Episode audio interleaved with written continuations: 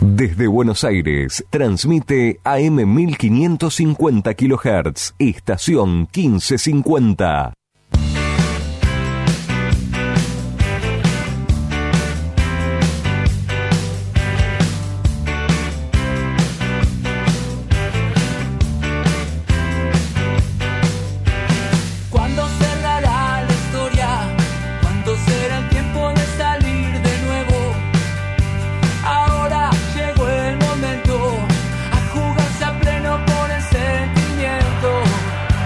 Escuchar esta cortina, sí, la cortina de Pampa Yakuza y darle arranque a un nuevo programa, a nuestro querido Todo Banfield de los días lunes, empezando a caminar tranquilo la semana en la continuidad del aislamiento social, preventivo y obligatorio, más allá de que sale el que debe, sale el que puede y sale el que quiere. Y roguemos a Dios que los contagios no se sigan multiplicando y prontito, así como de a poco el país va encontrando ciertos avances y va camino a una nueva normalidad, bueno, nosotros podamos tenerlo antes de lo que lo pensamos y lo sentimos, ¿no? Que ojalá llegue algo en el mes de julio, aunque bueno, eh, todos los que son optimistas hablan del mes de agosto, pero es aventurarse, eh, es hablar sin certezas. Hoy entre las notas vamos a tratar de charlar con la gente del CONICET, con un biólogo, eh, siempre para hacer dos o tres preguntas puntuales, así dentro del recorrido de nuestro programa que en principio va a tener a Renato Sibeli, eh, que vamos a charlar con Hugo Donato, que vamos a repasar una frase de Gabriel Mariotto en una nota que le realizó otro programa que me interesó. Eh, vamos a charlar de cómo se modificó en relación al concurso preventivo de Banfield el apoderado para terminar o no de, de resolverlo, un tema que sigue pendiente. Banfield no cerró todavía su convocatoria de acreedores y evidentemente debe ser una herramienta para el futuro y vamos a charlar de algunos temitas que tienen que ver con nuestro querido Club Atlético Banfield. En principio, si todo camina como está hoy, el primero de julio volverían a los entrenamientos los jugadores que van a estar abocados desde ese momento al plantel profesional, en principio vía Zoom, con el nuevo cuerpo técnico. Más adelante seguramente charlaremos con Ramiro Logercio, eh, que se tiene que terminar de, de resolver, temitas de su club en Chile.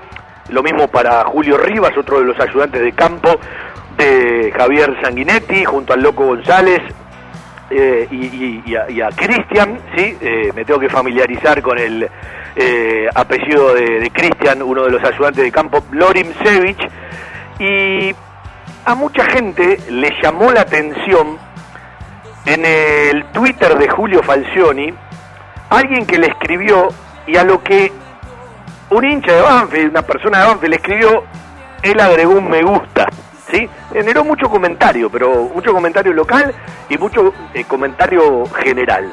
Vamos a contar un par de cositas más y así seguiremos transitando hasta las 20.30 nuestro programa del día de hoy, en este lunes 8 de junio. Faltan 5 días para que se cumplan 33 años, el trigésimo tercer aniversario de aquel ascenso del 87, el club está preparando otro documental y nosotros todavía le debemos, como regresamos el primero de junio, algunos sabios homenajes del 2014, del 2001 y el sábado seguramente, como es 13, vamos a repasar lindas cosas del año 87. ¿Alguna vez, alguno que no entiende nada, en la fiesta del 2017, me preguntaba cómo pueden festejar un ascenso de tantos años Además de que Banfield ya salió campeón en primera división. Y le dije, repasá la fiesta y lo vas a entender. Es un equipo que nos marcó a una generación y por más que después los logros fueron superiores, hay cosas que quedan para siempre guardadas y atesoradas. Y cada vez que se cumple un aniversario, siempre es una excelente excusa para repasarlo. Un abrazo para Matías Ulluga, que está desde Castelli firme, mucha gente escuchando, ¿sí? Uno se da cuenta porque cuando publican el Twitter, fundamentalmente en la publicación de WhatsApp, eh, ¿sí? La gente que, que te escribe una que otra cosita. El otro día estaba charlando con Tito Sazones, con Juan Carlos Doná, con Raúl Cardoso, con el Zorro Solari, que colaborando con este documental que va a hacer el club, le vuelvo a agradecer a Nacho Busquilla eh, bueno, e- ese llamado para que uno pueda dar una mano, pidiéndole audios, sí, como a eh, Raúl Barboto, kinesiólogo de aquel momento, el Cabezón Piri, masajista de aquel momento, y tantos otros pedirán, bueno, audios a otros, sí. Eh, Donán me, me hizo acordar algo que siempre me pasa con Hugo Donato y Javier Zanetti. Me dice, ¿te acordás? El día que yo llegué, había un rubiecito que estaba esperando en la puerta de la cancha y que cuando llegué me dio la bienvenida, me hizo una nota y sabía más cosas de mí que yo mismo, ¿sí? Ese rubiecito era quien les habla. Y a mí me pasó con muchos jugadores que llegaron a Banfield cuando uno iba a las prácticas. Eh, cuando llegó el Fiat 1, allá por el 93, eh, de, de Hugo Donato y Javier Zanetti, fui el primero en recibirlos y charlar un rato eh, con ellos. eh, y, y son cosas que te quedan para toda la vida. Hoy uno no va a las prácticas, no está el día que llega tal o cual incorporación, porque son distintos momentos de la vida, pero nosotros llegamos al entrenamiento antes de que el entrenamiento comience y nos íbamos mucho después de que termine. Y fueron años de montones de prácticas, eh, de, de- de otra, otra realidad, ¿no? Otra realidad. Uno siempre, más allá de alguna afinidad mayor, tratando de sostener la distancia eh, para ganar un respeto, pero eh, siempre cuando uno tenía que hacer una crítica la hacía, en algún momento eh, de la vida más despiadada, ¿sí? Eh, con otra con otra rebeldía, eh, hoy desde otro lugar, y así estamos hoy para hacer un programa que ojalá le pueda dejar alguna conclusión, le pueda dejar algunas cosas, una linda charla con Javier Esteban Sanguinetti, que si no la escuchaste o no la escuchó, eh, la podés eh, subir del, del Twitter personal, eh, la podés subir de mi Facebook personal, también está en Instagram, así que bueno, si tenés ganas de repasar algunos conceptos que dejó Javier Esteban Sanguinetti en la charla del sábado, lo podés hacer cuando querés, que esto también es lo que permite Spotify. ¿no? Hoy podés escuchar el programa a la hora que querés, el ratito que querés, o podés volver a escucharlo cuando se te cante, eh, cosas que en otro momento eran imposibles de pensar. Para el que no le quedó claro, esto lo voy a decir yo y no me gusta hablar por los protagonistas, es decir, es un pensamiento fundamentado en varias charlas que yo tengo.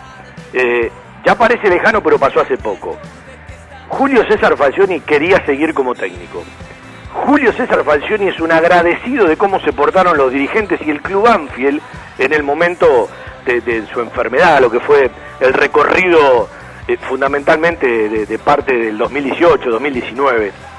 Otra cosa para tener muy, pero muy en cuenta, eh, yo creo que, esto corre por cuenta mía, ¿eh? que Javier Esteban Sanguinetti es elegido como técnico de Banfield porque Banfield hoy no tiene obligaciones de pelea del descenso. Sí sostener un promedio cuando empieza a competir, si no, no sé si hubiese pasado. Esta es una eh, conclusión que saco yo por montones de intérpretes a los que uno, eh, en, en- en la idea de tal o cual pregunta, va sacando algunas conclusiones. No sé qué va a pasar en diciembre y yo estoy convencido que si Julio Falcioni tenía que elegir un técnico, no lo iba a elegir a Javier Esteban Sanguinetti. Estas son conclusiones y palabras de Fabián Herzog. La realidad es la que tenemos. Sanguinetti con su cuerpo técnico, con la continuidad de algunos de los que ya estaban, como Adrián González, Bernardo Leyenda y el profe Walter Ochato, más todos los que se suman a partir del primero de julio, más allá de que se confirmó mucho tiempo antes. Y la palabra eh, que tendrá que avanzar de ver desde qué lugar, con qué formato, con qué búsqueda y cuando pase, porque todavía puede pasar muchísimo de acá a fin de año, ver dónde se para Julio César Falcioni en eh, el cargo que el club anunció y que seguramente para darle forma tendrán que transitar muchísimo camino aún. Cristian Ricota, como siempre, en el control central. No me deja de emocionar cuando la gente agradece por la vuelta. Eh, yo soy el que estoy agradecido con la gente que nos escucha y que nos estaba esperando. Para nosotros es un placer, es como que nos faltaba algo, ¿sí?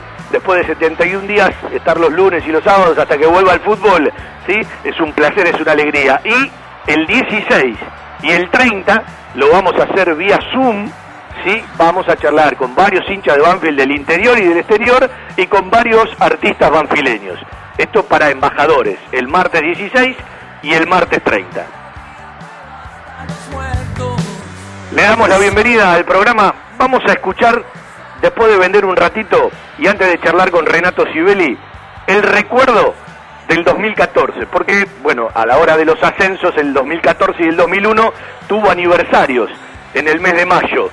Seis años para el 2014, el último ascenso en la historia de Banfield y ojalá que no haya nunca más señal de que nos quedamos para siempre en primera y el del 2001 que cumplió 19 años y ojalá el año que viene en las bodas de porcelana, los 20 años, mayo del 2021, el club puede organizar una fiesta eh, parecida a la que se organizó por los 30 años del equipo del 87, como para abrazar a un plantel y recordar a los que ya no están. Es un plantel que también quedó muy guardado en la memoria de la gente y yo creo que si se organiza bien, se revienta el gimnasio del campo de deporte. Se revienta el gimnasio del campo de deporte para que puedan participar todos y cada uno. Y hoy vamos a hablar también, en esta idea de los títulos, de la dinámica del discurso intolerante y de cómo se estigmatiza y se batalla al que piensa distinto. Es algo que Banfield va a tener que abrir desde el pluralismo si quiere tener un discurso visible y una búsqueda de un consenso mayor mirando hacia adelante, algo totalmente necesario para la institución. En Gloria 154, un proyecto familiar con el objetivo de brindarles un lugar cálido y confortable para disfrutar de la mejor pastelería y cocina elaborada 100% por nuestras manos, un toque gourmet y mucho amor por lo que hacemos. Guadalupe, Gourmet, Café y Resto, Gloria 154, Lomas. Reservas y delivery 7519 3546. Guadalupe Gourmet. Ese plato casero de mamá o la nona que siempre va con nosotros. Telas Clavenil, Media Sombra, Agrotileno, redes plásticas, soldaduras de lonas, impresiones de gran formato y la venta de los prestigiosos vinilos Oracal. Telas plásticas Milia Vaca, todo para el tapicero. Avenida Hipólito Irigoyen 11037, en Turdera. Milia Vaca, 4231 5732 www.miliavaca.com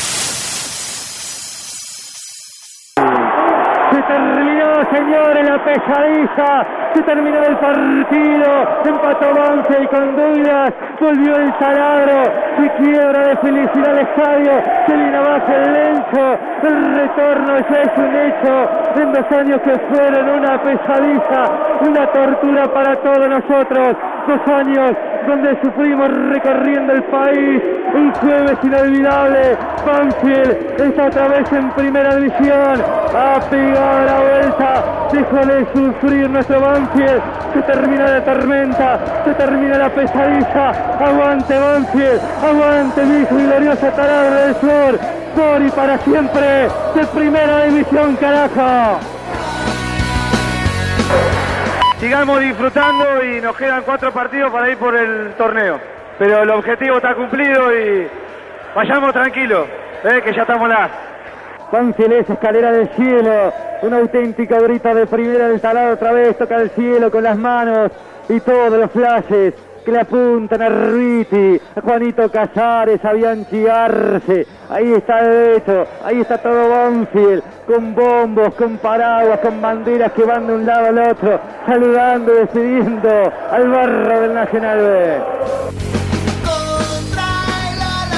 Es definir, gracias por la emoción de los momentos vividos y por alentar los sueños futuros. En ese momento teníamos sueños y también realidades de que el equipo, después del último descenso, regrese a la primera división. Un equipo que por su identidad, más allá de, la capacidad y la cantidad de jugadores eh, de, primera división jugando en la B Nacional que tenía, aquel enorme equipo de Matías Almeida también tuvo una, una convicción, una decisión, eh, una identidad, de esas que, bueno, eh, además de los resultados le agregás el factor gusto, ¿no? Y que, y que te abraza desde otra propuesta y unas cosas es decirlo otra cosa es plasmarlo. Un equipo que fue eh, unas cuantas fechas antes eh, abrazando el logro del ascenso y después lo terminó de confirmar con esa frutillita que siempre se quiere de también salir campeón. Era una manera de recordar lo que se cumplió en mayo.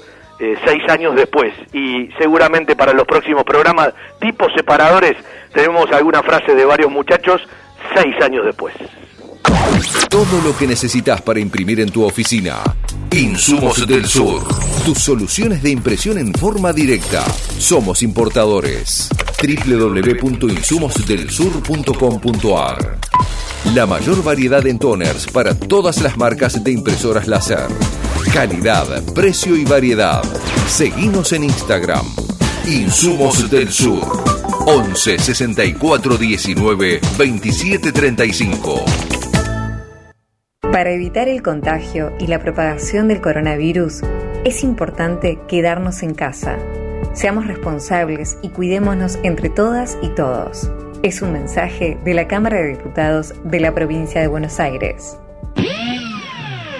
Hoy le decía Renato, quiero, eh, y él me decía también, vamos a tener mucho tiempo para eso, eh, hacer una nota de todo su recorrido, de toda su carrera, de, sus momentos, eh, en- cuando llegó de Peguajó a Banfield, cuando allá por agosto del 2003, ya 17 años en agosto de su debut en Primera División, eh, su venta al Olympique de Marsella, sí, para que termine el 2005 en Banfield y arranque el 2006 en Francia. Bueno, ¿por qué aquellos regresos a Gimnasia de San Lorenzo, el Niza, el Bursaspor de Turquía, el Lille, le- la Vuelta a Banfield, de la cual ya pasaron tres años, ¿sí? Eh, arranque del 2017 con ese equipo que eh, arrancó de una manera, eh, después se iban eh, Silva y, y, Walter Erviti, el tanque Silva y Walter Erviti, llegaban Darío Sitanich y, Renato Sibeli y terminaba, bueno, peleando un campeonato y después metiéndose en la Copa Libertadores de América, es, es- eso que se quedó trunco después en, el Parque Central,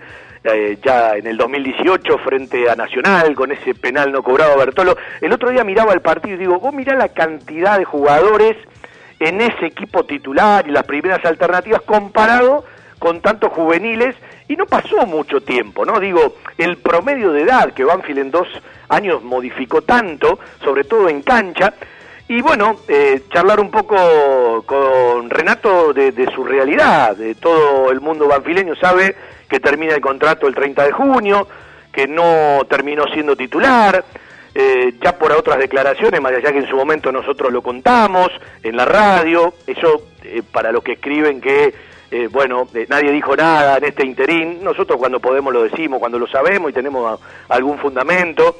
Yo con Renato había hablado varias veces para ver si quería salir al aire y él en ese momento elegía y bien estaba de, de- no hablar, en su momento la posibilidad de irse a otro club, y ahora, bueno, también eh, supongo que Banfield le debe mucho dinero, estoy convencido, en realidad no supongo, eh, que tiene que ver con varios por qué. Bueno, ¿dónde está parado Renato, no? Eh, En este cambio de técnico que Banfield ya anunció, más allá de que para el 30 de junio falta mucho y para volver a jugar muchísimo tiempo más. Y también, bueno, cómo lleva todo esto que por lo que escuché y leí en algunas notas que dio, eh, bueno, lo tiene complicado, ¿no? Y aprovechamos también para darnos una vuelta porque como propietario de, de la franquicia Gontram Cherrier en dos lugares de la Argentina, también ve la problemática eh, como papá, como profesional del fútbol, eh, en este caso como empresario, si se quiere, como administrativo, la podemos abordar de varios lugares. Renato, un placer saludarte, ¿cómo estás? ¿Qué tal? Buenas tardes, Fabián, ¿cómo andas? ¿Cómo anda todo eso? ¿Cómo se lleva? No, bien, por ahí subo, eh, cuando hablé con, con los chicos en la radio, se hizo un poco de ruido, pero no estoy más hinchado de las pelotas que el, que el, que el común denominador de la gente, ¿no? Eh, yo con todos los que hablo, vi cómo anda ahí, acá andamos. Por ahí se tomó como que me llamó gente o me escribió gente diciéndome, che, ¿cómo andás? No, les digo, ando bien, estoy hinchado las bolas, que, que yo soy alguien muy activo, ¿viste? Y, y tener que quedarse en casa, eh, nada, eh, cuesta, pero pero estoy bien, lo llevo bien y, y, tratamos de, mirar para adelante, ¿no? Sí, yo siempre hago una separación. Una cosa es lo que te pasa y lo que querés hacer, y otra cosa es eh, tener el sentido común de saber que hay mucha gente que la está pesan- pasando muy mal, eh, de que se la va a llevar puesta y de que eh, tienen otra realidad, y me parece que la inteligencia de Renato marca esa diferencia, pero también estás abordando este aislamiento desde distintos lugares, como papá, eh, como miembro de una familia, eh, si se quiere como empresario, eh, eh, como jugador de fútbol. Vamos a cada lugar. El jugador yo creo que todos quieren entrenar como sea en otro espacio. Digo, pero ¿cómo lo llevaste? ¿Abandonaste la tarea? ¿Te seguís cuidando? ¿Qué te pasa por la cabeza en aquel momento y qué te pasa ahora después que pasaron un par de meses?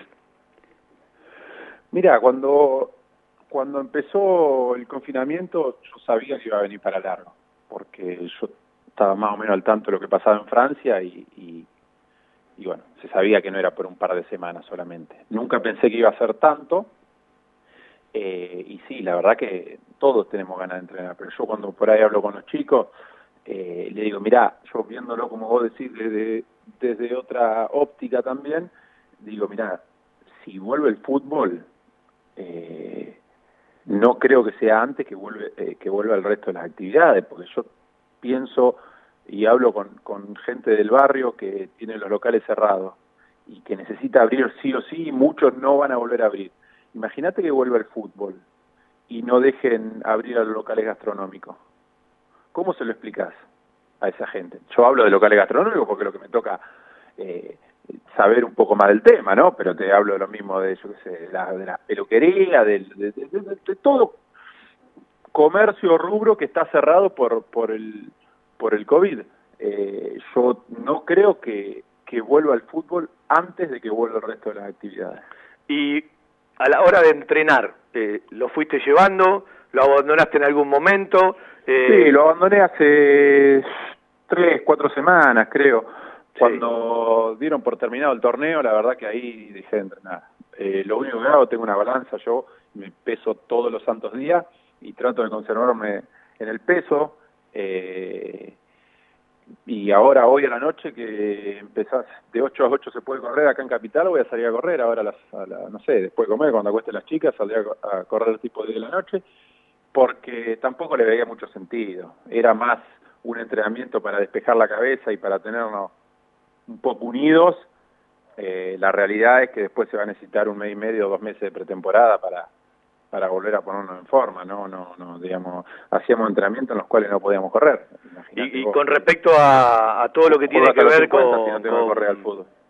Y con respecto a todo lo que tiene que ver en lo gastronómico, eh, ¿trabajan parcialmente con delivery? ¿Todavía no abrieron? ¿Cómo es la historia? Sí, sí, con, con delivery y con lo que llamamos takeaway, que la gente compra y se va a su casa, o se, la verdad que muchos se, se van a la, enfrente a la plaza, se sientan en un banquito y y se toman su café. Eh, la verdad que, bueno, mal, pero eh, mirando el vaso medio lleno, la verdad que hubo gente, lamentablemente, que tuvo que cerrar directamente. Nosotros, eh, el rubro se presta a los delivery, y, pero hubo muchos restaurantes que, hace 80 días que están cerrados. Yo recuerdo, creo que hace años largos, dos años, un día eh, charlando en la radio, y que te preguntaba por el futuro, me hablabas de esta franquicia eh, francesa de Gontram Cherrier, hoy para el que no lo sabe, bueno, eh, Renato, su hermano, eh, más allá de, de, lo que tienen por delante, eh, tienen una franquicia en Plaza Armenia y otra en el mercado del Corraje, muy linda nota, hace ya eh, casi medio mes en enganche.com el 24 de mayo, yo le, la, la retuité porque me encantó por dónde pasaba la nota, y bueno, eh, lo cumpliste antes de lo que por lo menos yo esperaba cuando charlábamos hace dos años. Sí, sí, la verdad que a veces la, las posibilidades se presentan y no en el momento eh, que uno quiere, ¿no? Pero hay que agarrarla. Yo creo que a, a las cosas hay que... Yo soy emprendedor, eh, me gusta ir para adelante, me gusta tener proyectos, creo que eso nos mantiene vivos, no importa qué edad. Creo que es una gran problemática del futbolista una vez que deja, es no tener proyectos, eh, más allá del tema económico, no tener proyectos, eh, nada, dificulta.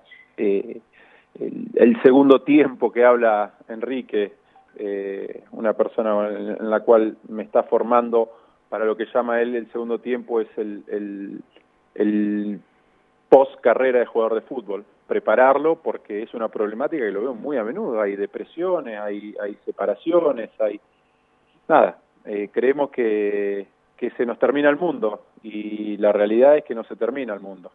Eh, es muy difícil dejar, pero, pero no se termina el mundo. Hay una vida eh, y muchos años por delante, ¿no?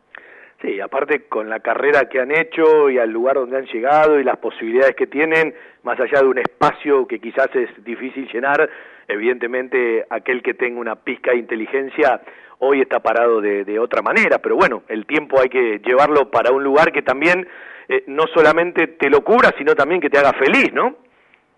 Sí, lógico, lógico, ni hablar, eso sí, eh, pero sobre todo eh, nosotros nos creemos que viste que el fútbol nace y, y sabiendo. Y no nos damos cuenta que nosotros nos formamos de dos, dos, tres años, que tenemos una pelota, que no lo, no lo vemos como una formación, lo vemos como un juego. Y durante mucho tiempo vos lo ves al fútbol como un juego, pero te estuviste formando durante un montón de años. Entonces nos creemos que por cambiar de rubro, por, por, porque en el fútbol no fue bien, nos va a ir bien en cualquier otra cosa. Y si no te formás es muy difícil, muy, muy complicado que, que te vaya bien, ¿no? Te voy a contar dos cosas que te vas a reír un rato y después em, em, empezamos a pasar por, por dónde está la realidad del jugador, de, la relación con Banfield, del contrato que se termina el 30 de junio, de, los problemas, de las posibles soluciones. Eh, hola Fabián, decirle a Renato que venga a una, a una paella nuestro quincho, es la banda del quincho, está un hincha de Banfield que vive en, en zona oeste, ¿sí? en Ituzaingo porque el Metegol tiene su nombre en un cartel muy particular, no sé si lo sabían, y lo queremos homenajear, siga jugando o no en la institución. Y el otro, bueno, vas a poder creer, es un apodo que te puso un grupo de los amigos de mi hijo menor. ¿Sí? En ese grupo hay un ex jugador de Banfield y el hijo de alguien que conocés como Néstor Lotártaro, ¿sí? Sí. Bueno, primero le voy a mandar saludos a Jan, a Franco, a, a Gonza, Pedro y bueno, Agustín Guy está tomando mate aquí, ¿sí? Eh, escuchando el programa.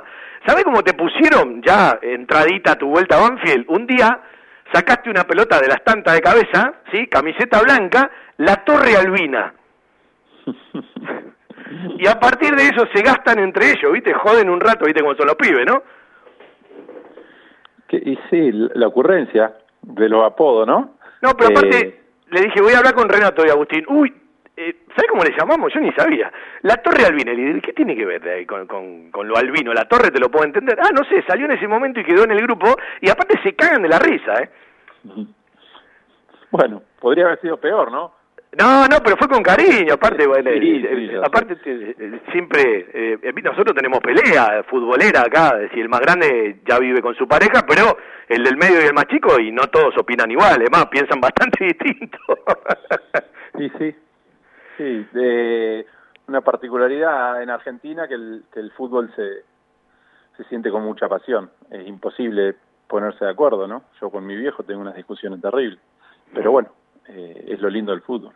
Vos sabés que eh, yo lo vengo pensando hace rato, bueno, a veces eh, cuando uno charla también cuenta forma de pensar y hemos compartido en alguna charla yo creo que el fútbol tiene muchos problemas y a veces eh, por este sistema, eh, por lo vicioso del sistema, por la hipocresía del sistema, eh, todos de una u otra manera son responsables, ¿no? Porque yo digo, la gente cuando idealiza o endiosa y pone a un jugador o un técnico por arriba de la institución y a veces con un comentario que nunca lo voy a entender porque es una lógica ilógica, yo le hago un cheque en blanco, que se retire y juegue toda la vida en el club, que no tiene que ver con la realidad, y, no pasa en Banfield, pasa en todos los lugares, y también creo que en ese sistema perverso, eh, donde el jugador todo lo que puede ganar lo va a querer ganar, eh, hay una, una relación con el dirigente muchas veces donde a veces te ponen arriba y cuando uno deja de ser tan importante,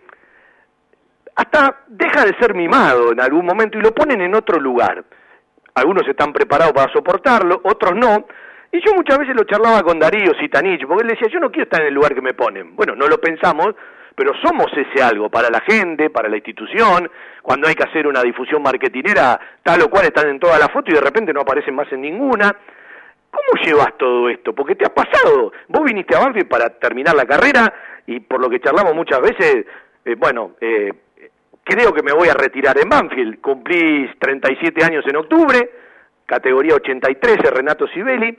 ¿Cómo llevas todo eso y cómo estás parado hoy? Sí, bueno, es, es un poco así. Yo, eh, en mayor o, menor medida en, en todos lados del, mundo es así. Por ahí se vive más acá, yo lo vi muy similar acá como en Turquía también, eh, que pasamos de un extremo al otro muy rápido.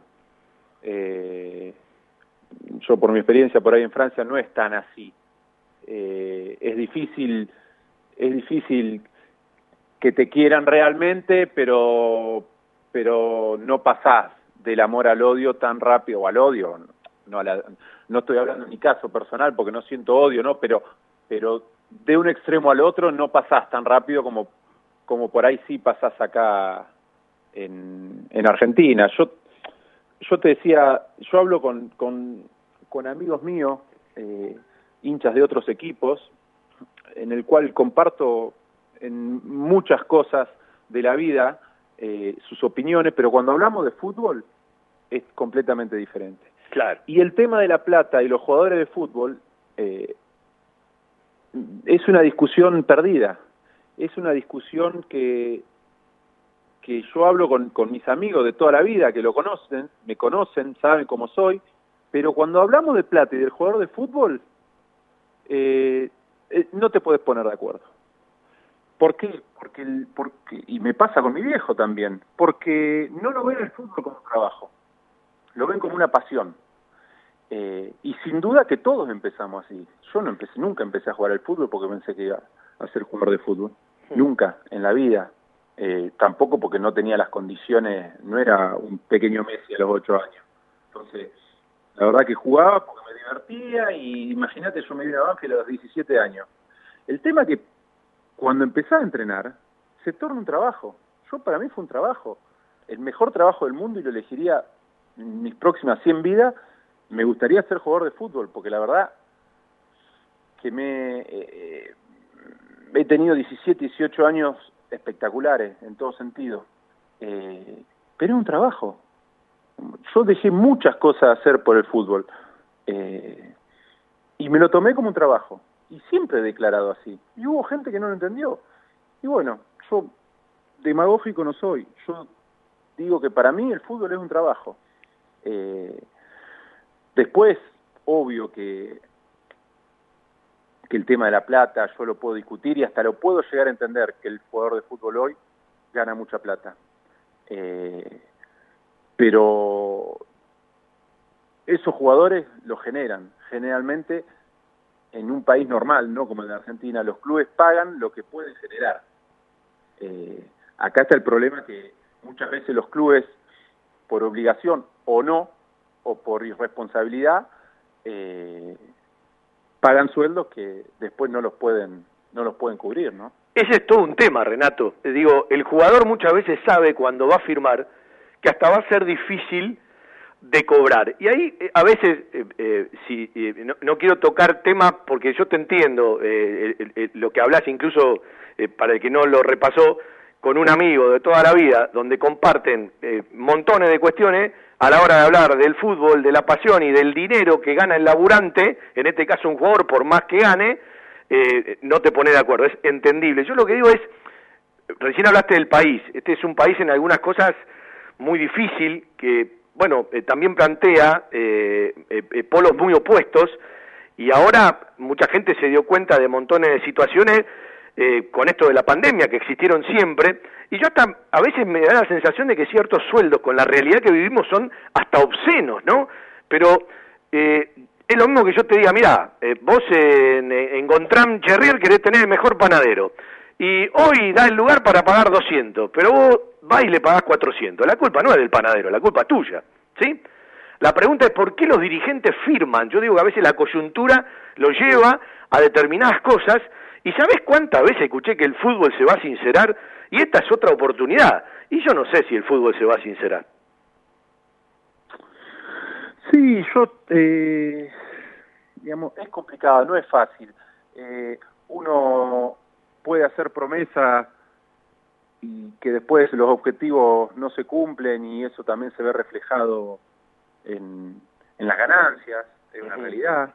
Eh, pero la otra realidad es que el hincha también exige. Ojo, yo eh, muchas veces trato de ponerme al lado de los dirigentes y decir, hay dirigentes que son impresentables, sin ningún lugar a duda, como en todo aspecto de la vida. Pero hay otros que no son tan impresentables y el hincha te exige. Ahora se va a sincerar el fútbol, ¿no? Poner que se sincere el fútbol durante un año, un año y medio, yo creo que se va a sincerar, lo que decía la otra vez. Vamos a agarrar de equipos grandes.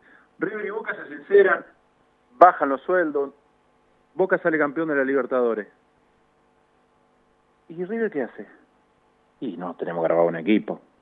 No, no podemos permitir que... No, no, y los hinchas ya empiezan... Entonces, es toda una burbuja que, diríamos, eh, es fácil siempre echarle la culpa a otro, pero, diríamos, ¿estamos dispuestos a, a sanear el club por más que no tengamos resultados deportivos?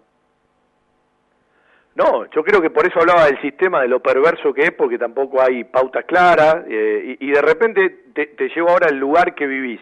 Eh, para el que no lo sabe, es un tema de Renato. Yo tengo una particularidad hace 33 años, a veces conozco cosas, no me gusta hablar de los números de los jugadores porque no corresponde al aire, capaz en la globalidad sí, sí sé de, los contratos en dólares, lo que tienen tope, lo que no tienen tope, eh, sí uno sabe que hoy hay topes salariales para los jugadores y bueno, será un problemón y creo que los dirigentes algún día tendrán que contar cómo van a pagar lo que queda por arriba de esos topes, seguramente hablarán de una manera con el que se quede y de una manera distinta con el que no se quede, porque es un mal con el que se vive permanentemente, el jugador lo sabe, y yo hablando poco con vos desde que arrancó el año hasta la fecha, te, vi distintos momentos. Hoy, eh, ¿en qué momento estás? ¿Estás eh, cerca de entrar en un conflicto con Banfield? ¿Crees que lo vas a solucionar? Ya sabes que no te quedás, sabes que te podés quedar y que todavía es charlable. Te pregunto más que nada por lo que se pregunta la gente, ¿no? En este momento. Mira, yo tengo contrato hasta hasta fin de, junio y, y nada, eh, yo creo que está todo muy en veremos todavía, no creo, no sé si el club ha empezado a ver eh, quién se va a quedar o quién se va a ir. Yo por ahora no he tenido novedades. Eh, no se sabe cuándo el fútbol va a empezar, esa es una gran realidad, Fabián también. Eh, vos fijate que el mercado no se está moviendo, y con razón no se está moviendo. Si no, no, certeza de la vuelta, aunque sea practicar por grupo, todavía no existe, por menos de jugar. Eh, yo siempre dije que me quería retirar en Banfield y jugando. y bueno, habrá, habrá, yo por eso por eso, nada, eh, estoy esperando a ver si yo hay una deuda del club grande conmigo, muy grande, eh, pero no quiero hablar mucho del tema porque yo sé cómo, cómo es esto, uno habla y después empieza eh, en las redes sociales. yo la verdad que que hace bastante que tengo deuda con el club, eh, siempre lo entendí, desde el momento en que yo llegué a Argentina y a Banfield sabía cómo iba a ser eh, esto, que en Argentina había problema de pago y en Banfield siempre hubo problema de pago y, lo supe entender, la verdad que yo lo supe entender porque no es fácil, eh, como te dije, pegarle a los dirigentes eh, es lo más fácil, no es fácil manejar un club, por eso yo siempre entendí los problemas de pago que hubo, pero bueno, llega un punto que cuando es mucho, mucho, pasa a ser demasiado. Entonces, nada, eh, yo hablé con, con agremiado y a ver si ellos lo pueden arreglar de buena manera para no tener un problema. Me, dolería muchísimo tener un problema con Banfield. Eh, y ojalá termine no teniéndolo, ¿no? ¿Vos crees que es posible eso de terminar la carrera en Banfield? ¿Cómo estás? Porque en algún momento me dijiste, y eh, si, yo sabía ciertas cosas que pueden pasar, capaz me retiraba en diciembre, y uno siempre lo alarga, y yo siempre, es decir, no sirvo para darle consejo a nadie porque yo siempre respondo con el corazón, ¿no? Eh, eh, me guío por el corazón, y a veces hay que usar la razón para ciertas cosas, sobre todo para las comerciales. Digo, ¿cuánto tiene que haber de tu parte para llegar a una solución y cuánto tiene que haber de parte del dirigente? Sí, es un poco, yo creo que yo estoy en otro lugar ahora, como vos decías al comienzo. Eh, yo estoy en otro lugar eh, que no estaba al principio, por ahí Julio decidió eh, poner otro compañero, entonces capaz que que eso a la vista de, los dirigentes también juega en el momento, de, de, sentarse a charlar con vos. Eh, no sé, yo eh, lo que dije en su momento es que yo me quería retirar jugando, yo fui a hablar con Julio en noviembre y, para, para si él me decía que no me iba a tener en cuenta, yo me iba a retirar, porque era la idea, eh, retirarse en Banfield jugando, eh, ganando en el Clásico Lanús, terminar bien y, retirarme, y bueno, nada, por eso por eso me enojé un poco cuando, cuando arranqué el torneo eh, de suplente, un enojo, que lo charlé con Julio, ¿no? Eh, por la relación que yo tengo con Julio. Eh, yo se lo dije, Julio, mira, eh, pase lo que pase acá, yo no quiero terminar mal con vos, porque sería una lástima. de mí hacia él, ¿no? Por todo lo que lo que me dio Julio a mí. nada, la verdad que por suerte terminamos muy bien con Julio.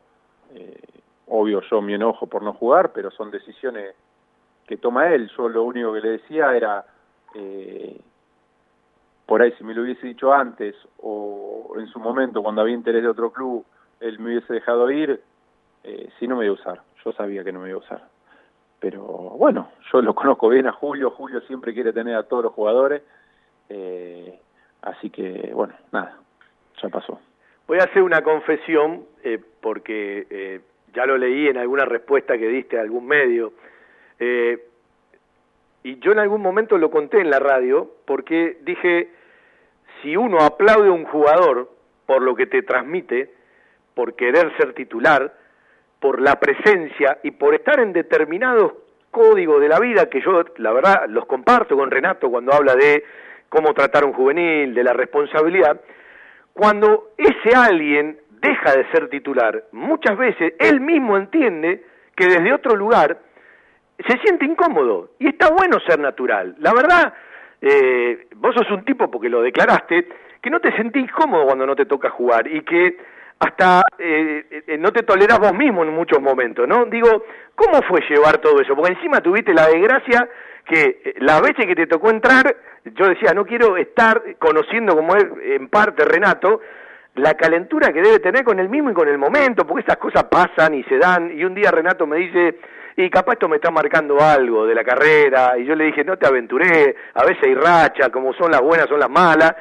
eh, pero ¿cómo llevaste todo esto, sobre todo sabiendo cómo sos vos, ¿no? Y, cómo, cómo te maquinás a la hora de quiero estar, quiero ser titular, soy ganador, eh, transmito, porque digo, eh, se te da vuelta la taba y uno hasta se transforma uno mismo, ¿no? Sí, lógico, es lo que yo hablaba con el presidente y que le decía en su momento, eh, yo no, no quiero cobrar un sueldo. Yo tengo un contrato alto en Banfield. Eh, no quiero cobrar un sueldo si no voy a jugar. Eh, yo me siento importante. Para mí el fútbol toda la vida, gracias a Dios, a lo largo de mi carrera, 90% de mi carrera o más fui titular. Para mí es venir, cuidarse en la semana, entrenar fuerte, jugar el fin de semana. Eso es el fútbol para mí. Eh, y si Julio tomó la decisión esa, yo peleaba un puesto a los 25, 26 años con un técnico que no me conoce, que sabe lo que puedo, que, no sabe lo que puedo dar, entonces le tengo que demostrar. Pero yo a Julio, si Julio había tomado la decisión, recontra respetable, eh, ya estaba tomada la decisión, digamos. Yo a los 36 años en Banfield, eh, y aparte hice una pretemporada excelente, me lo dijo Julio, hice una pretemporada excelente, porque sabía que por ahí era mi última pretemporada, digo, se lo debo al fútbol y hizo una pretemporada excelente, o sea, tampoco eran problemas físicos. Si Julio había tomado esa decisión y creía que había dos compañeros que estaban mejor que yo, yo le digo al presidente, déjame ir, nos ahorramos un problema futuro de, sueldo y bueno, nada, pero mm, él no lo vio así y ahora llegamos a, a, lo que yo le dije, a tener un problema. Eh, no quiero hablar más de plata, ni de sueldo, ni de, ni de cuántos meses, porque no es la intención polemizar. Pero bueno, nada. Eh, no siempre las cosas salen como uno quiere. y como yo dije en esa nota que a vos te gustó el fútbol, a mí me ha dado un montón, mucho más de lo que yo esperaba, entonces eh, hay que ver hasta, hasta dónde exigirle al fútbol. Yo me encantaría seguir jugando si hay un proyecto que en el cual me siento importante, en el cual me motive para seguir jugando, porque con el que hablo me dice, ¿por qué no seguís? Está bien físicamente. Viste que está esa en el fútbol de decir, hay que jugar hasta que no puedes más, hasta que está todo roto, tenés que seguir jugando, tenés que seguir jugando. Bueno, yo no creo que sea así, pero la verdad que estoy bien físicamente, eh, por ahí lo me acuerdo de Luciano que tuvo que dejar de jugar porque el físico no lo acompañó y tuvo muchas lesiones y digo, a veces digo, ¿por qué no seguir si estás bien físicamente? Pero bueno, me han llamado también eh, de algún equipo de Francia, de España, de, de, de, segunda, un lindo proyecto y nada, estoy, la verdad, eh, estoy analizando a ver qué, qué hago, ¿no? ¿Esperabas que se termine ahora lo de Julio como técnico? ¿Te sorprendió? ¿Conoces mucho a Julio? ¿Conoces también a Javier Esteban Sanguinetti? ¿Cómo lo tomaste, eh, no te digo desde adentro, quizás eh, como espectador? Mira, sí, me sorprendió. Me sorprendió porque en el, el, momento sobre todo, pero porque estábamos todos en otra, ¿viste? Eh, no había movimiento en el fútbol y y nos enteramos de esto. Eh, sabíamos que Julio tenía contrato hasta julio, hasta junio.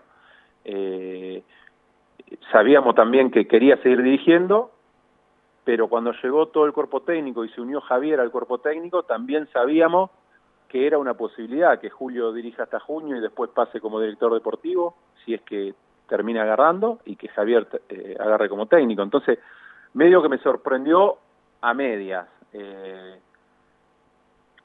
todos sabíamos que Javier iba a agarrar en algún momento, ¿no? Eh, después de la decisión, ¿hablaste con Julio y hablaste con Javier? ¿Hablaste con los dos? ¿Hablaste con uno? ¿No hablaste con ninguno? No, no hablé con ninguno. No, no.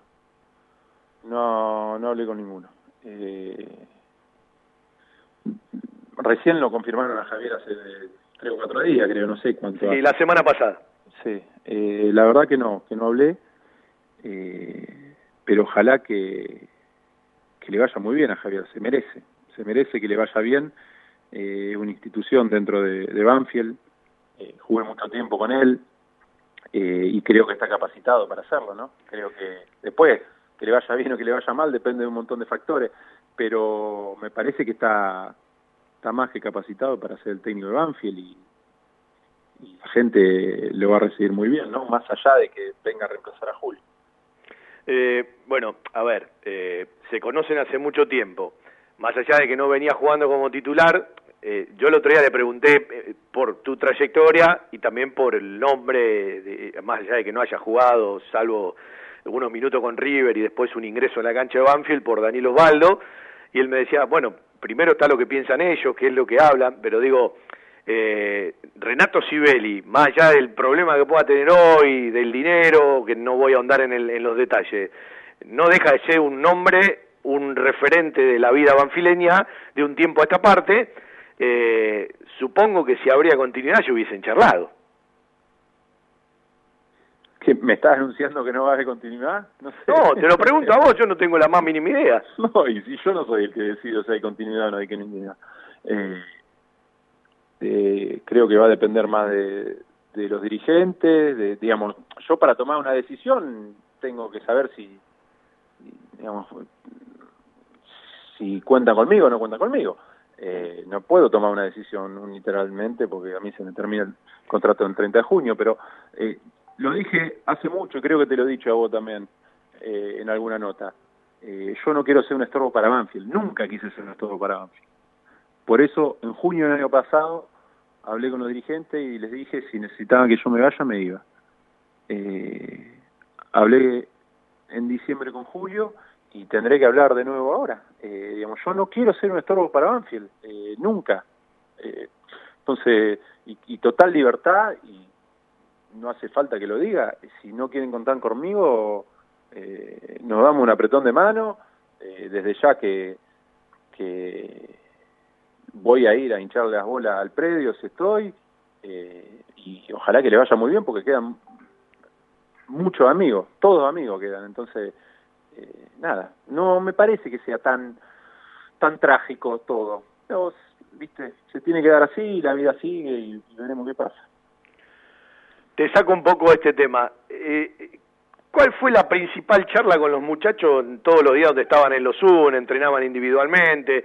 Bueno, en las cargadas que se podían hacer, que las deben extrañar también, porque, bueno, a, todos nos molesta tener que cambiar eh, tan radicalmente la, forma de vivir o la forma de, ocupar el día, ¿no? Pero digo, eh, yo cuando arrancó todo esto pensé eh, también, como vos, que iba a durar mucho tiempo más. Me acuerdo que el último programa que hicimos antes de volver, volvimos después de 71 días, la última charla fue con el profe Otero, y estábamos hablando de una o dos semanitas de este tipo de, entrenamientos por Zoom. Eh, ¿Qué te genera vos? Y, digo, si mañana no es Banfield, pero Renato dice, yo quiero terminar la carrera en una cancha, ¿cuándo la cabeza dice, me tengo que eh, eh, volver a entrenar? Y yo creo que cuando haya fecha de vuelta, ¿no? Eh, vos lo ves más cerca, yo qué sé, te dicen, no sé, primero de septiembre, y decís, bueno, me preparo, primero de septiembre tengo que estar jugando. Hmm. Pero ahora algunos hablan de octubre, otros hablan de noviembre, otros hablan de enero. Digamos, es muy difícil, es muy difícil. Eh, uno tiene hábitos ya y costumbres de comida y y de cuidarse y ahora liberan para salir a correr y voy a salir a correr. O sea, uno es futbolista toda la vida.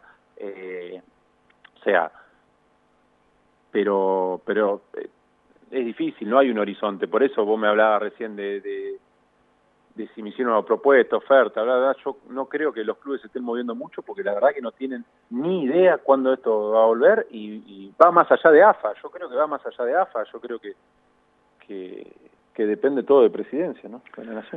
De lo que charlaste con tu gente amiga y conocida de Francia, eh, ¿qué te contaron? Porque uno también mira eh, en esto de la prueba y el error lo que está pasando con otra idiosincrasia, cada país con su gobierno, con su forma, con su aislamiento, con su cuarentena, con sus protocolos, pero digo, eh, también es bueno mirar, ¿no? Eh, como uno ve que normativas, ni desde lo económico ni desde lo deportivo, existen muy eh, a rajatabla desde la FIFA, desde la Conmebol, yendo más acá desde la AFA, el gobierno. Yo también entiendo que en su momento el fútbol, sí, dijo, Esperá que el gobierno resuelva con el Ministerio de Turismo y Deporte y acá vendrá lo, lo mismo, no se va a poner el fútbol argentino en contra de tal o cual cosa, más allá de alguno estar más apurado que otro y de las necesidades, van a esperar que el gobierno le dé su lugar. Digo, eh, ¿qué experiencia te contaron? Algo como para tomar como ejemplo, ¿no? Que nos pueda servir. Mirá, gracias a Dios, yo con todo lo que he hablado allá, tengo un solo conocido que la mujer se eh, estuvo con COVID-19 y se curó. Eh, si bien hubo muchos casos, eh, en porcentaje de la población que son, sigue siendo poco, y hoy por hoy ya están llevando una vida, me dicen, ya, ya nos olvidamos prácticamente del, confinamiento. en cuanto al fútbol y a los sueldos, bueno, es diferente, son empresas privadas. a Nisa se le pagó el 70% y el otro 30% se le reprogramó para más adelante, pero en ningún momento hubo quita de, sueldo, como se hablaba, o, querían imponer algunos presidentes de acá. Eh, allá se pagó y el resto creo que se, reprogramaba para los próximos seis meses. Eh, no sé cómo harán los otros clubes. Eh, pero ya van, ya van a arrancar. Además, en el resto de Europa arrancaron y Francia fue el gobierno el que no quiso arrancar y, y ahora hay varios clubes, sobre todo Lyon, que quedó fuera de la Champions, eh, que está, está bastante enojado, porque, bueno, como decía, son 20 millones de euros el, el ingreso a la Champions. Renato, si paso por Plaza Armenia o por el mercado del carruaje, eh, eh, ¿qué plato me recomendás de Gontram Cherrier, más allá de, de la pastelería y de las exquisiteces? Digo, para el que no lo conoce, yo no lo conozco, por ejemplo. Nosotros en el mercado vamos ahora cuando se levante la cuarentena vamos a abrir. Ya tenemos el contrato firmado y todo y es un proyecto muy lindo del primer mercado gastronómico eh, similar a lo que se ve en Europa que va a haber acá. Es un proyecto de un privado con la ciudad de Buenos Aires. Mira qué lindo. Vamos, a tener la panadería ahí. Y si pasás por Plaza Armenia, nosotros lo que hacemos diferente son para explicarle a la gente, son similares a las tapas españoles, pero en Francia se llama tartine, que es un pedazo eh, de baguette. Y bueno, tenemos diferentes, tenemos una de foie gras, tenemos una de salmón, teníamos una de cerdo, tenemos... Eh, para, para comer lo que más sale son los tartines, pero sin duda que lo que más la gente viene a buscar es o la baguette, el croissant o el pan o chocolate, que son las, las tres cosas más típicas, ¿no? Bueno, cuando tenga que hacer trámite ahí cerca ya, ya tengo una buena excusa para ir a visitarlo y, y conocerlo. Eh, te voy a llevar a un lugar, al fútbol otra vez. Y vos tenés la posibilidad de cambiar algo, de lo que no te gusta del fútbol, de lo personal o de lo general. ¿Qué es lo primero que cambiarías? De esa cosa que te molesta mucho.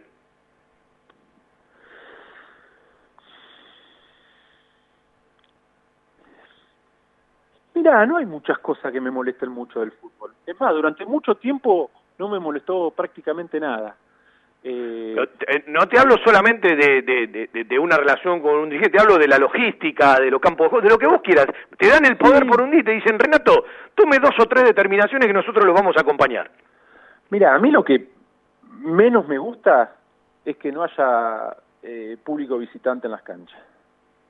Es algo que, que me parece espantoso. Y no es lo mismo, y menos sin público, ¿no? y otra cosa que yo volvería, que vos te, sin duda te acordarás, son los partidos de reserva antes de la primera. Sí, hermoso. Yo creo que a la gente le encantaba, a nosotros pibe cuando jugábamos en reserva, el segundo tiempo lo jugaba con cancha llena, y mismo a nosotros ahora de primera nos, nos gustaba ir a ver la reserva. Y aparte, eh, aparte conocían más los jugadores del club. y olvídate, sí, sí, sí, sí. ¿sí? Yo creo que esas dos cosas, y después, eh, las otras cosas que por ahí me molestan a mí, son cosas que, que le molestan a uno, es la presión, es como yo, que nunca me molestó, yo siempre manejé bastante bien la presión, pero digamos, eh, yo siento con un, un, un sentido de, de, culpabilidad cuando, cuando a uno le va mal, cuando el equipo le va mal, que no tendría que ser así. ¿Vos crees que se puede cambiar esa histeria, esa locura con la que se vive? en muchos países se cambia, en muchos países se cambia, en muchos países, mentira, son fríos, sí, son fríos, pero son fríos afuera, pero adentro. Yo, yo me enseñaron, me crié eh, con una frase que para ganar hay que hacer cualquier cosa. Y yo no estoy de acuerdo que sea así. Eh, creo que lo sigo haciendo lamentablemente, pero eh, creo que a los chicos hay que enseñarle otra cosa. Eh, obvio que se juega siempre para ganar y la competitividad es muy importante, pero, pero nosotros, viste, eh, cualquier cosa, y no estoy tan de acuerdo. Eh, a veces nos olvidamos que el fútbol sigue siendo un juego y que empezamos a jugar, todos los que empezamos a jugar esto lo empezamos a jugar como un juego. Y muchas veces, cuando somos profesionales, nos olvidamos de eso. Bueno, no te pregunté por la faceta de, de padre y en la familia, ¿cómo llevas el, el, el día a día? Oh, una lucha. La, la más ¿Cuánto, ¿Cuántos años tienen tus hijos? Nueve y cinco. ¿Y estás en las tareas, te metes o todo sí, tu señora? Sí, sí, sí, sí. Ayudo más que nada en matemática, que es lo que más me gustó siempre a mí. Le dedico las ciencias sociales a la madre. Eh, pero sí, sí. Y bueno, nada, hay que, como te digo, Fabián, estamos todos en la misma. Entonces, ese es el único aliciente que hay. Bueno, ahora para ustedes en, en, Ciudad Autónoma de Buenos Aires pueden salir a correr, ya tienen otras libertades. Sí, hoy salgo por eso, ahora, mira, ya son las 8, así que no sé si no me pongo los pantalones cortos y salgo corriendo. Bueno, Renato, te invito más adelante, ojalá que se solucione todo, no podemos todavía aventurar nada más allá de lo que pueda pensar cada uno. Un día a charlar, pero largo, ¿sí? De las enseñanzas que le puede dar a los chicos, de la carrera, de lindos momentos, de cómo te tocó llegar, de cómo te tocó volver en cada momento a la Argentina. Además también hablar de, de, de una familia de deportistas, ¿no? Porque eh, son una familia de deportistas. Sí, sí, la verdad que sí. Eh, yo me acuerdo de una frase de mi vieja, eh, como crítica a mi viejo, ¿no? Todo el día en el club, todo el día en el club. ¿Qué te ha dado el club? Y ahora nos reímos y le decimos que la verdad que el club estudiante nos ha dado mucho, porque bueno, empezamos a formarnos nosotros todos como deportistas en el club estudiante, ¿no? Y gracias, gracias a esa formación después pudimos ser profesional en el deporte. Sí, más allá de aquellos que no llegan, yo digo que la formación social deportiva dentro de un club, yo muchas veces lo hablo con, con, mis hijos, eh, que se formaron, en, si se quiere, en alguna actividad del club, fundamentalmente en la escuela de fútbol, más allá de que, bueno, no, no siguieron, más allá del más chico que juega al futsal en la liga en Temperley. Eh, lo que digo es, la vida, más allá de los valores de la familia, de la esencia, la formación adentro de un club te deja montones de cosas para el resto de la vida. Si después progresás en, bueno, en distintos deportes ya a un nivel eh, súper profesional o de alto rendimiento, eh, bueno, bienvenido, pero digo, la formación social, que en muchos casos se perdió, eh, te deja montones de valores para toda la vida. Sí, lógico. Acá en, por ahí en Capital Gran Buenos Aires se ha perdido más rápido por, el tema de inseguridad y todo que que en el interior, pero en el interior hasta no hace mucho tiempo los chicos vivían literalmente en el club. Eh, digamos, salían de la escuela y empezaban una actividad, empezaban fútbol, básquet, hockey, en el verano natación, en el club con la pileta con los chicos y, bueno, nada, eh, es eh, era nuestra vida, ¿no? El club. Bueno, también vamos a charlar historia de Peguajó. Eh, Renato, gracias por el tiempo, abrazo, bueno, eh, ojalá que pase rápido, cuídate y bueno, un abrazo para Luciano y para tu viejo. Dale, le mando, muchas gracias Fabián.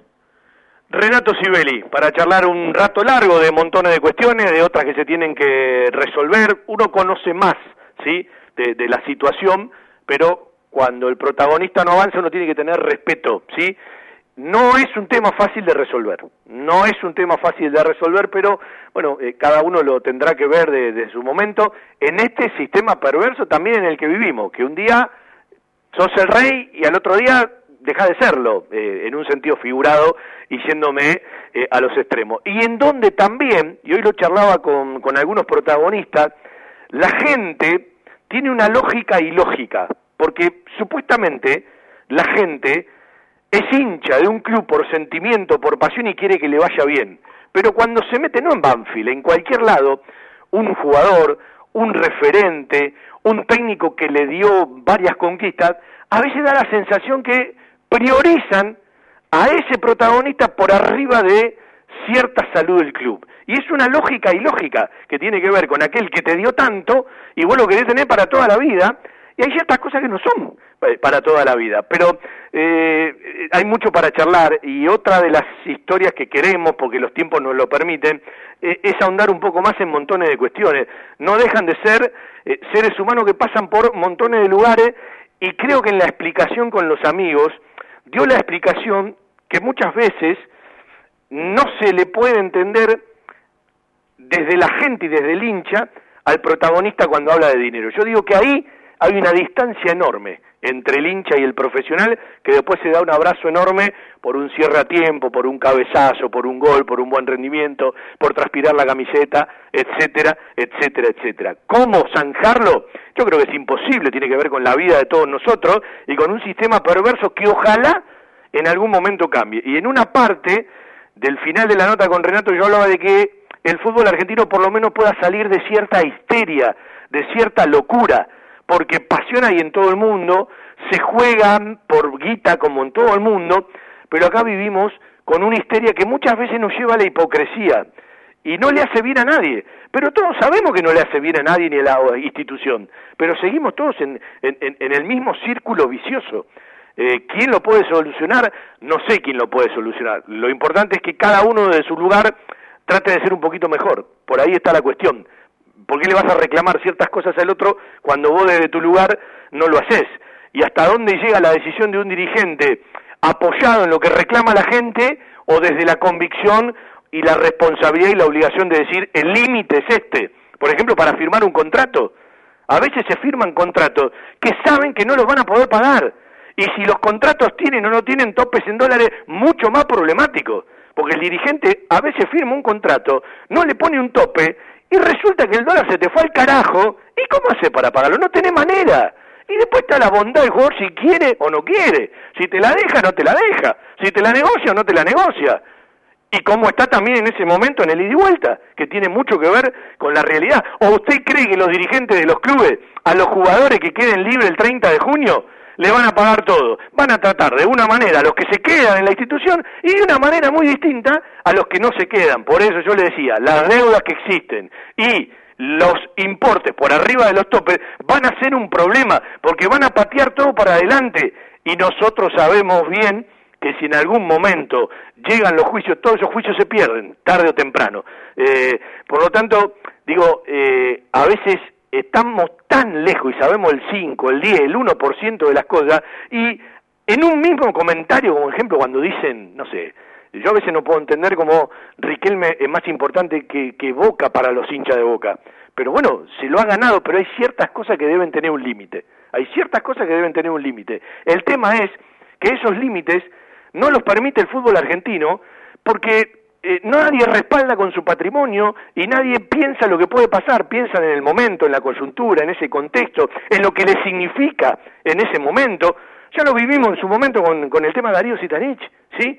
Entonces digo, es mucho más complejo de lo que todo parece y evidentemente hay montones de cuestiones que nosotros no sabemos del día a día, de cómo se tratan, de qué hablan, de cuáles son los objetivos, eh, de cómo se comporta uno con otro de acuerdo al rendimiento que tenés o la valoración que tenés en ese momento de un técnico a la hora de ponerte o no ponerte.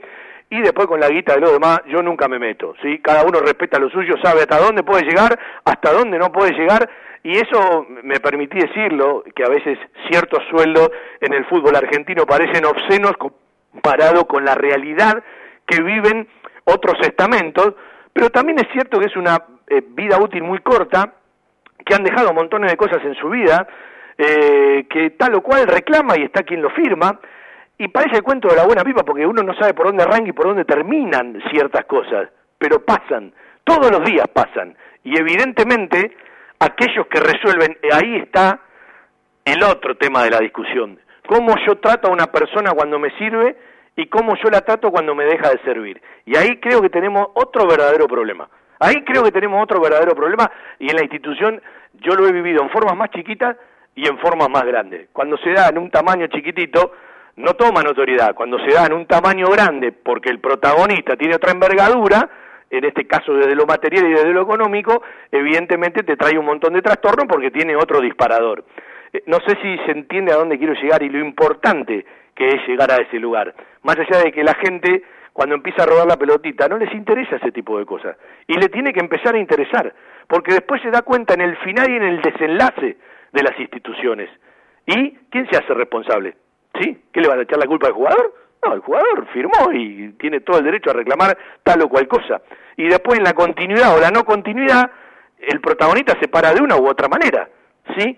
A mí me llama la atención que todavía no lo llamó nadie, eh, porque si hay una continuidad, seguramente, más allá de que falta muchísimo tiempo, ya tendré que haber existido un llamado, y al mismo tiempo eh, tengo mis conclusiones y mis certezas, pero voy a dejar que el tiempo me dé la razón o me plantee que estoy equivocado y no las voy a presentar al aire, simplemente en el momento oportuno, seguramente uno como periodista tiene que tener una reflexión al respecto. A buen entendedor, pocas palabras, y creo que la gente es lo suficientemente inteligente, a mí me gusta hacer los programas para que la gente piensa para eh, ver el desarrollo de, de, la nota, de la charla, de lo que van significando los momentos y los compromisos hay que cumplirlos. Después lo podrán manejar de una u otra manera y también hubo charla de dirigentes en su momento eh, con Renato para tal o cual cosa y ahí se empieza a tallar lo que vive cada uno en su momento, lo que le pasa y uno a veces quisiera que todos sean interminables y tipo que uno aprecia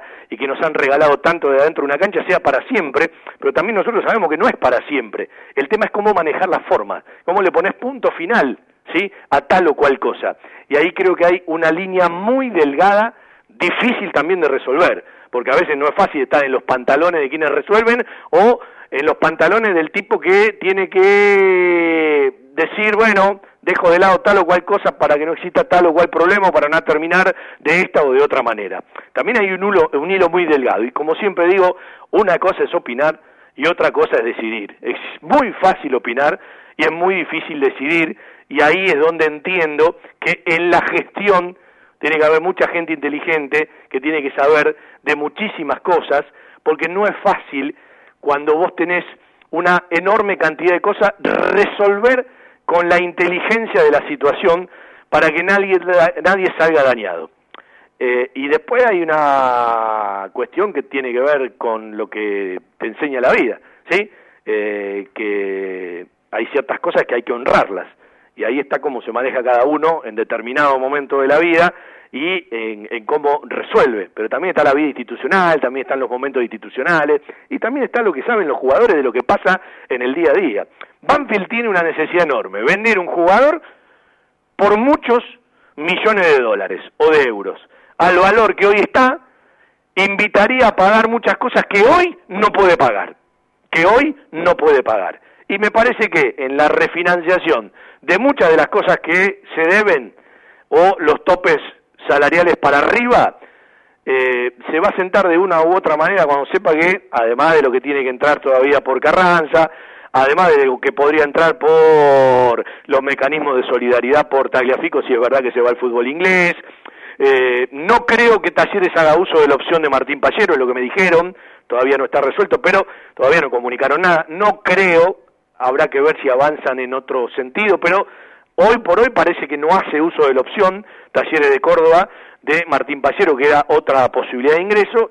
Los chinos, usted sabe que por ahora todo lo que tiene que ver con el vínculo contractual se va a postergar para más adelante, el sponsoreo ha bajado muchísimo, se sigue recibiendo la plata de la televisión, pero para ciertas deudas que tienen que ver con números del plantel profesional, porque se habla de otra envergadura a la hora de esos números, yo creo que definitivamente eh, va a tener que, vender otra vez, como le pasa siempre. Y después eh, hay una gran diferencia entre aquel que firmó un contrato en dólares con tope y aquel que firmó un contrato en dólares sin tope. Es significante la diferencia, para que usted termine de entenderlo. Un lugar para encontrarnos. Tiara, pizza, café, petit restaurant. Avenida Alcina 602, esquina Maipú. En Tiara le ofrecemos todos los días de 11 a 16 y 20 a 24 horas un servicio delivery seguro y de calidad. Haga su pedido al 4242 1381. Tiara, 25 años en la esquina más tradicional de Banfield. Tiara, un homenaje al buen paladar. Vitec Sistemas. Confiabilidad en accesos, software de gestión, barreras de ingreso, egreso vehicular, estacionamiento guiado, tarjetas de proximidad. Contactate por correo electrónico a info@vitecsistemas.com.ar, por teléfono al 11 4405 0247. Vitec, gestión en sistemas de acceso. www.vitecsistemas.com.ar Joyas G, la joyería de Banfield. Llaveros, anillos, escudos y taladros en oro, plata y acero. Joyas G, Belgrano 1514. Joyas G, la joyería de Banfield. Así como una camiseta se te pega a la piel, así como la sangre parece tener tus colores, la radio atraviesa tus oídos y se mete en el cuerpo. Todo Banfield, un rincón del corazón. Para evitar la propagación del coronavirus, es importante que te quedes en casa. Seamos responsables. Cuidarte es cuidar. Las costumbres nunca pasan de moda. Planes, postres, gelatinas y bizcochuelos Ravana. Fabrica y distribuye establecimiento Orlok. Consuma productos Ravana. Historia, marca y calidad. ¡Ravana! Listo, Ravana, vamos a charlar un ratito. Eh, lo invito para el sábado en la radio a Hugo Donato porque se me fue el programa con la charla eh, junto a Renato Sibeli y bueno, quiero charlar un poquito del cambio del poder para lo que tarde o temprano tendrá que ser eh, el, cierre del concurso de acreedores que Banfield no lo ha podido resolver todavía. Eh, Hugo, querido, un placer saludarte, ¿cómo estás? Hola Fabi, ¿cómo estás? ¿Todo bien? Buenas noches. Bueno, llevándola como, como cada uno. Eh, o sea, que el otro día me cruzaba con, con algún muchacho del fútbol juvenil, algún profe, y le decía, eh, hasta es muy probable que el año esté perdido, ¿no? Sobre todo el de competencia, capaz pueden eh, algunas prácticas, cuando no hay certeza todavía del fútbol profesional. Y el otro día charlaba con vos y me meto eh, en una que otra charla, sé que están con el fútbol juvenil, con los chicos, eh, entre todos los profesionales haciendo montones de charlas por Zoom, muy ricas por cierto, ya el sábado me vas a contar por todas las que pasaron. Eh, pero voy al, a un tema que para mí es una problemática grande. además de practicar y jugar, los clubes, en este caso Banfield, contienen a muchos chicos en su problemática diaria en el día a día, y a muchos también le dan de comer, y evidentemente esto de alejarse de las prácticas, alejarse de tener a su profe y a su técnico, a su docente en lo presencial en el día a día, en sus conductas cotidianas para rendir en el entrenamiento y en el partido, en tener más ganas o tener menos ganas de practicar por Zoom de manera individual o cuando se hace por conjunto, debe ser muy complicado para todos ustedes sostenerlos y seducirlo ante tanta eh, realidad social distinta y en unas edades complicadas de la vida para los pibes, ¿no? Sí, Fabi, mirá, partamos de la base que es complicado para uno, grande, que eh, imagínate para los chicos de diferentes edades. Pero lo bueno es que estuvimos haciendo charlas con nuestra psicóloga, al cual le quiero agradecer mucho y que estuvo muy, pero muy eh, pegada a los chicos. Eh, y uno de los temas que, que ella tocaba y le hacía hincapié, ¿qué pasa? Los chicos eh, prácticamente el fútbol va en torno a su vida. ¿Por qué motivo? Porque ellos se levantan, vienen a entrenar, terminan de entrenar y se van a sus casas donde empieza el entrenamiento invisible, donde empieza la buena alimentación, donde empieza el descanso, donde ellos mentalmente se van preparando para el próximo día eh, que puede ser una práctica de fútbol, o que puede ser una práctica de un 2 versus 1, o la práctica que fuere, pero que todo pasa al entorno a la parte futbolística o a la parte deportiva que ellos tienen. Sí, además sus sueños y sus objetivos y muchas cosas que, que, que como vos decís, en, en, gran parte de, de, su vida lo, lo, lo direccionan para ese lugar, ¿no?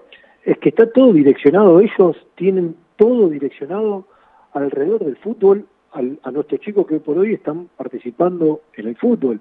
Entonces, imagínate, Fabi, que, como te decía, ellos la semana te la van planificando dependiendo si juegan el sábado, obviamente que nosotros acá tenemos siempre las fechas que son los sábados, entonces eh, ellos lo van llevando de lo más simple a lo máximo que pueden ir llevando su, su cronograma, digamos, en su cabeza, a levantarse a cualquier horario, no saber eh, que comen en cualquier horario, o sea, es medio difícil, pero bueno, tratamos, tratamos en lo posible de ir metiéndole eh, esas obligaciones y que los chicos sepan de que las obligaciones siguen estando y que ellos tienen que seguir en torno a esto, porque si no sí se hacía muy pero muy difícil.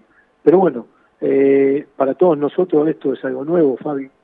Eh, obviamente que podemos tener muchísimos errores, pero tratamos de, de ir cubriéndolos, tratamos de que los chicos que, bien dijiste vos, que muchos por ahí estaban esperando ese plato de comida al mediodía, eh, de que se les siga acercando esa comida, así que si bien es difícil, pero hoy por hoy se sigue llevando, así que eso es lo importante. Eh, te propongo, el sábado charlamos, ahondamos en todos estos detalles que es importante, me diste la idea de charlar también con la psicóloga, me parece que va a ser eh, muy importante porque agrega mucho contenido eh, en este momento. Y, y, la verdad en tu nombre eh, saludar y felicitar a todos los profes, los técnicos, los coordinadores porque eh, tienen una tarea muy muy amplia durante todo el día, eh, perfeccionándose, hay mucha teoría, ¿no? Seguro que la zanahoria de ustedes es el verde césped y, el pastito, pero digo, eh, todos están tratando de tener lo más cerca posible a cada deportista, a cada jugador, eh, a, a, las charlas entre ustedes, eh, además lo que generan para que, bueno, tal o cual nombre o tal o cual técnico los motive a uno de una u otra manera. Bueno, parte de lo que nos pasa a todos, pero digo, eh, no es que los profes, los técnicos se olvidaron del mundo, están muy atentos a todo, como usted lo hace en su laburo, si tiene la posibilidad de, de, hacerlo eh, desde, desde su casa con la computadora, y a veces hasta terminan más tarde que lo que habitualmente termina un día para ustedes, ¿no?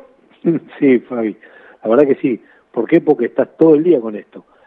Por ejemplo, lo nuestro, lo nuestro no en caso mío, porque estoy mucho más tiempo, pero los técnicos por ahí están media mañana, o sea, o mediodía, ellos por ahí entran siete y media y a las doce y media, como mucho a la una, ya se fueron, y de esta manera ellos están toda la mañana ocupada, parte de eh, la media tarde también, y después a la tarde, nochecita, con, están conmigo, o sea que eh, están casi durante todo el día ocupados con, con el club, eh, de esta forma virtual, ¿no? Pero eh, la verdad, para mí, lamentablemente este coronavirus nos alejó de estar cerca de nuestros chicos dentro de un campo de juego, nos acercó a otros lugares en donde por ahí no conocíamos y le estamos sacando jugo esas cosas también. Sí, hay, hay que aprender de, de, lo que se puede y toda crisis también tiene que ser una oportunidad. Eh, te lo llevo un poco a lo, a, lo gracioso. Eh, bueno, eh, también le, le eh, salvan unas cuantas familias estar tanto tiempo ocupados, si no habría mucho divorcio. Y tengan cuidado, esto es una sugerencia. Viste que se habla cuando el jugador vuelve, todo lo que perdió, la técnica. Viste que ustedes ya dejaron de ser jugadores. Ojo los primeros días porque van a querer patear una pelota, no se me vayan a desgarrar, ¿eh? no, hay hay que ir despacito, Fabi. Las ganas de pasto que tienen, ¿no? Pero de pasto de cancha, ¿no? Porque algunos pueden tener un patio grande. Sí, sí, eh, tenés de todo y para todos los gustos. Pero sí, sí, eh, seguramente que empecemos despacito, porque no va a ser cosa que después tengamos que estar mucho más tiempo dentro del consultorio con los kinesiólogos que estar pateando ahí con los chicos. El sábado la seguimos y profundizamos, Hugo, eh, porque se me estiró la, la charla con Renato y no falta mucho para terminar el programa. Vale, ningún problema. Abrazo grande. Hugo Donato, vendemos un ratito, vemos si podemos tocar, ya estamos en el cierre, ¿no? Entonces, vamos a la frase de Gabriel Mariotto, eh, en la que quiero andar en, varios detalles en los próximos programas, y nos vamos con el recuerdo del, del 2001, si entra, y hablamos eh, el próximo sábado, eh, ya con más tiempo, ¿sí? Y los sábados nosotros sabemos que tiene más audiencia que, que los lunes, todo esto que tiene que ver con el cambio eh, en relación a cómo hay que terminar de resolver en relación a la AFIP todo lo que de una u otra manera es el concurso preventivo de la institución, ¿sí? Club Atlético Banfield según concurso preventivo eh, tramitado ante el juzgado en lo civil y comercial número 6 de Lomas de Zamora. Es algo que la gente se desentendió de todo esto y todavía falta resolverlo, ¿no? Eh, y me parece que, bueno, eh, se ofreció Silvio Villaverde a salir como apoderado junto con su socio, tomó este tema Santiago Clariá, que junto al estudio Clariá Trevisan son los asesores letrados de la institución, y me parece que es un tema para prestar la atención, del que se habla poco, del que se difunde mucho, del que nadie pregunta, y que todavía no está cerrado. Y hacia la pospandemia, ya lo era antes, eh, y para algún día, algún día Banfield tiene que salir del fideicomiso, es una herramienta importante tenerlo resuelto y cerrado. Y el tema, bueno, es cómo lo transmitas y cómo lo terminás de resolver eh, en distintas formas con la AFIP. Y es un tema eh, periodístico hasta interesante, ¿sí? Del cual se habla poco y vamos a tratar de charlar eh, un, un rato más el próximo día sábado.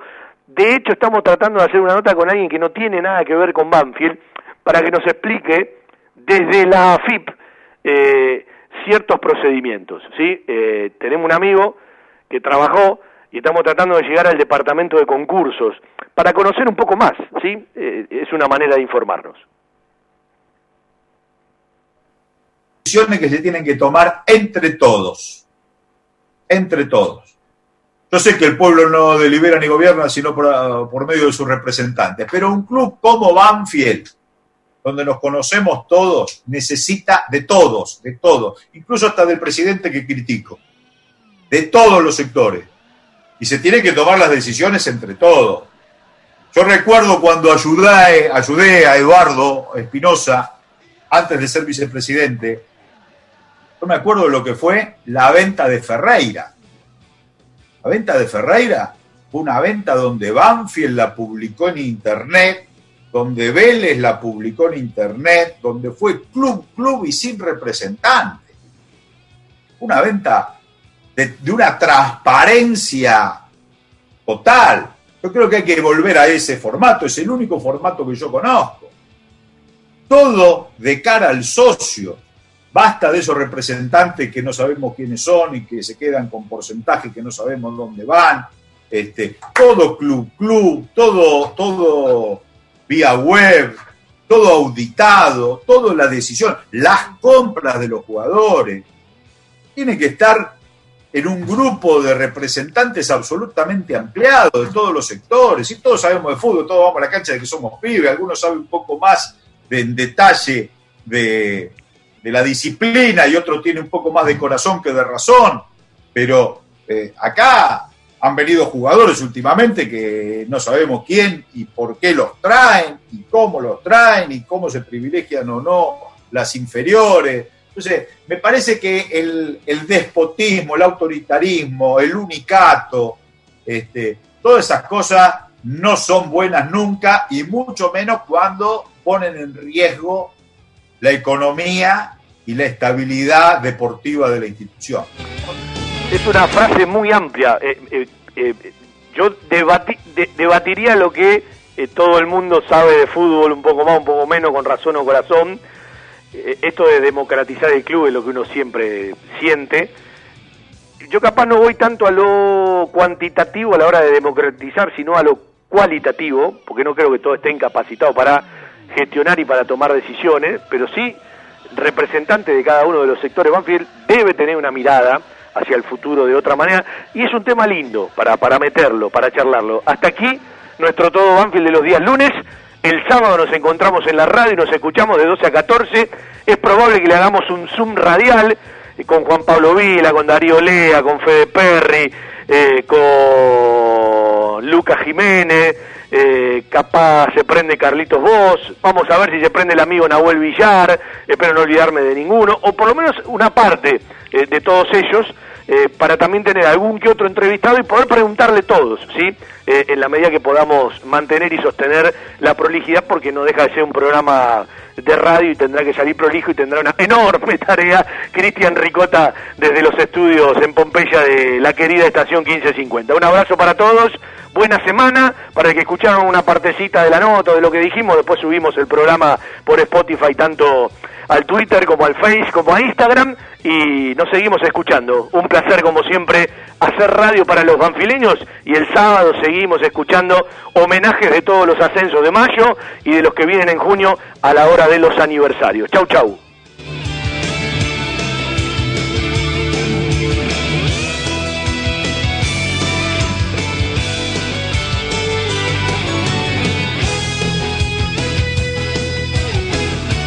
20 horas 30 minutos.